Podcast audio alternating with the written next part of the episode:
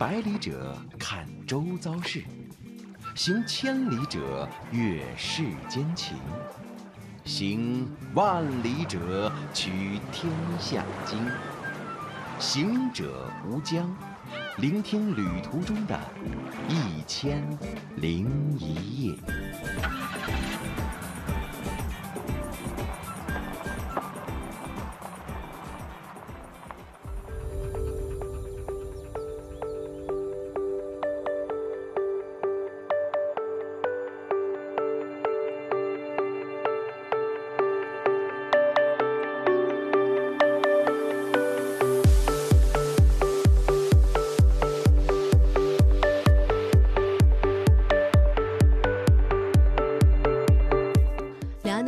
大家好，我是刘洋，我在北京。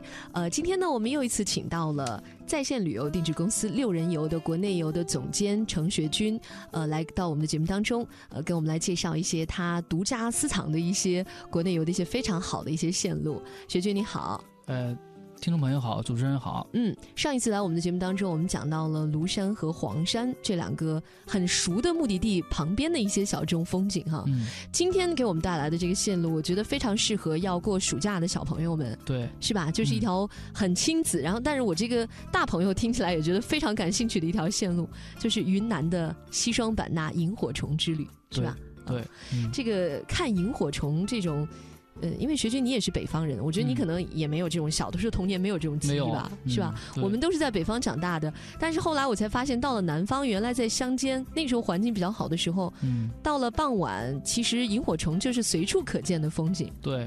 但是现在呢，因为城市化的进程越来越快了，反倒大家想看见萤火虫都变成了非常稀奇的一件事情，对，很奢侈的一件事情。所以我听说在西双版纳能有这样的萤火虫之旅，我还真的觉得蛮激动的。嗯，它这个一般是在什么季节呢？呃，要在六七月份左右，要在夏天呢？要夏天。哎，这个就跟台湾不太一样。嗯，我知道台湾每年都在三四月份的时候，全岛很多地方都会有那个萤火虫之旅。对，就是不知道可能是不是因为。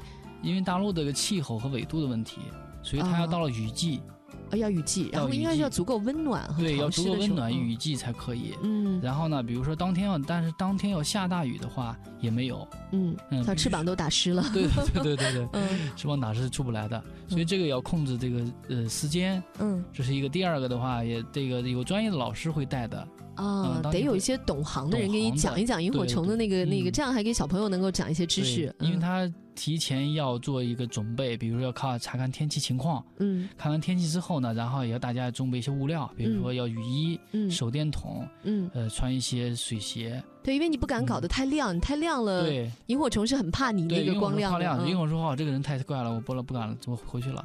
”因为我听说啊，就是萤火虫它其实为什么要打它的小灯笼？它是为了求偶的。嗯，就是我忘了是是雌虫要。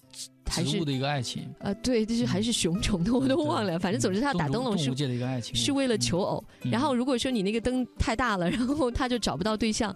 其实他很可怜，如果找不着伴儿的话，好像就只能郁郁而终。嗯，他必须在很短的一个星期的寿命里，他他的寿命确实很短。嗯嗯，他就要在有限的时间里赶紧找到他的爱情。嗯，然后如果说被你们破坏了，他又只能孤单终老。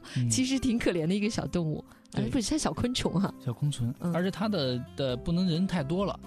一般的话，比如说，也就是在十个人以内。哦，太吵是吧？就对人太多之后呢，而且不能声音太大，声音太大的话，他也会也会吓跑，也会吓到他们，对，也会吓到他们。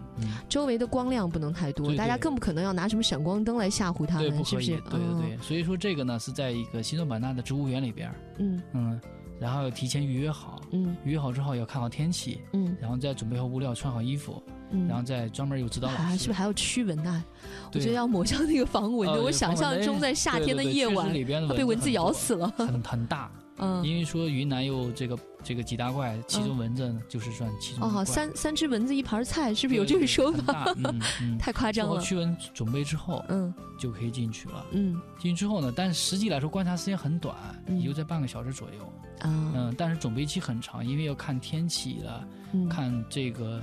附近的一些植物的一些情况。嗯嗯，其实这个可能很多台湾朋友会说，哦，我们在台湾也能够看得到哈，但是那个环境不一样，对，这个体验也是不一样的。对，尤其是我们说到这是在西双版纳看，我从小的时候我就觉得西双版纳简直不是一个名词，感觉简直就像是一个形容词一样。对，热带雨林的一个。对，好像一听到这四个字就觉得绿绿的。对，就好像所有那种热带气息就都来了。嗯，芭蕉芭蕉树了。对，还有那个穿着民族服装那个是傣族的一些小姑娘啊。对对对，傣族。就小的时候会有很多关于云南的那种想象，这也属于那个开发旅游非常早的这样一个地方。对，很成熟。开发的比较早。嗯，而且西双版纳这个它的热带植被很多，而且在中国科学院，嗯，在那边也有一个自己的基地哦，专门研究这种热带的植物。所以这个其实特别适合小朋友，是吧？就是这种自然自然景观、自然之旅。嗯，小朋友既可以去看萤火虫，同时还可以去画画写生。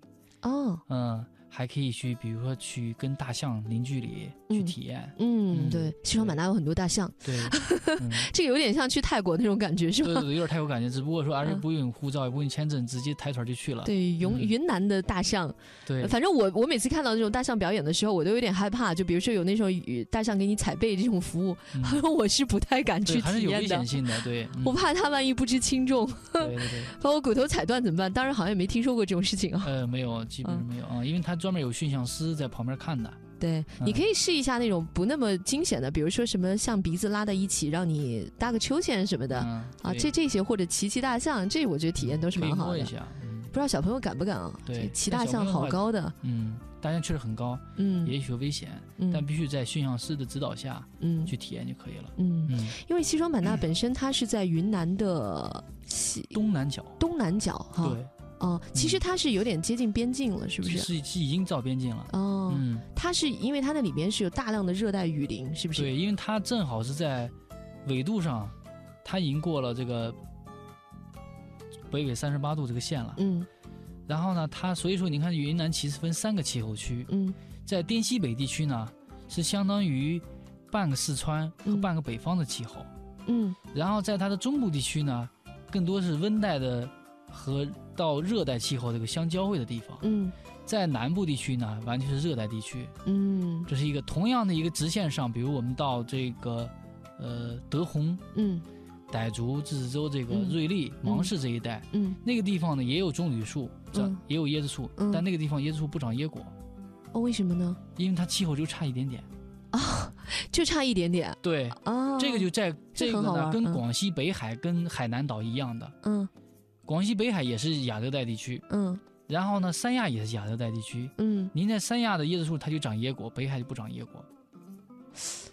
它它们俩不是在同一个区域，是同一条同一条，对，但是说就是说它的纬度就差那一就差那一点点纬度。就不可以不长了。哦，真有意思哎，这个我们还真是从来没有观察过。对，所以你真的要体验一下，要不要不我们说这个。中国大陆实在是太丰富了哈，你真的可以从最冷的看到最热的。对，就你到北边的话，你能这个到最冷地方，零下四十多度之类的，或者东北那些地方啊，零下五十多度，太可怕了。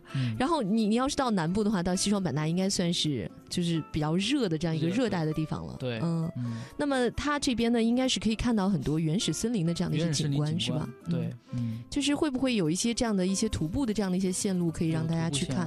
啊，我因为知道以前去那种，比如说像热带雨林里看的话，他会给你讲很多那种植物的知识，嗯，比如说那种热带雨林里的各种什么绞杀现象啊，什么这一类型的，就是可能大人去看也能够了解到很多知识的，嗯，是不是？对，它植物很丰富，包括中科院那个植物园里边有大量的各种各样的植物，嗯嗯，而且它很多是名贵的一种木名贵品种，嗯嗯。那我们去西双版纳的话，现在呃，我觉得交通方面是怎么会比较方便一点？交通的话，主要是飞机交通，因为西双版纳没有火车。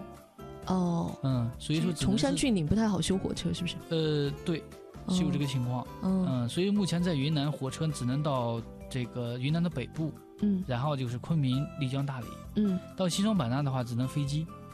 哦，直接飞到西双版纳机场。全国各个大城市基本上都有直飞西双版纳的航班。哦，嗯，但是说部分时候要经停昆明。嗯嗯。嗯，从昆明过去很多。昆明这个云南省内的飞机交通是公交化的。哦，嗯，像公交车一样，就每半个小时、一个小时就有一班。就省内的，因为它本身也面积也很大。对对对，省内飞的比较多，所以去西双版纳的话，最好在昆明停留一下，嗯，然后在昆明，比如住一晚上，嗯，第二天再去。或者当天转机飞西双版纳都可以啊。嗯，对，其实大家可能去云南旅游，因为云南也是个旅游大省嘛。对，好像每个地方都能够独立成风景。对对。以前好像旅行社更多的什么，我经常听他们业内人士讲什么昆大丽，就是昆明、大理和丽江是吧？这是一条线。对对对。因为它也比较顺。对。是吧？你从昆明西云南的西北角。对你顺着这条线，可能互相之间也没有几个小时的就可以到。对。然后有些人会现在会直接在大理或者在丽江。住上几天那样度假式的哈，对对对。但是如果要去这个西双版纳，我觉得那就是得另辟一条独立的线路了，对，就不太可能跟别的串联在一起了。对，可以穿，但是说需要飞机之间接驳了就。哦，而且时间上面就要安排的更更宽裕一些了。对对对。好，其实我觉得到西双版纳，除了看热带雨林之外，更多的还是当地的那种。嗯，浓郁的这种民族文化哈，还有那种边境文化，另外还有非常多的好吃的。我想这才是我们要去探访西双版纳，就是非常不能错过的一些精彩，是吧？好，这样吧，我们稍微休息一下吧，一会儿我们再来跟大家接着聊。嗯。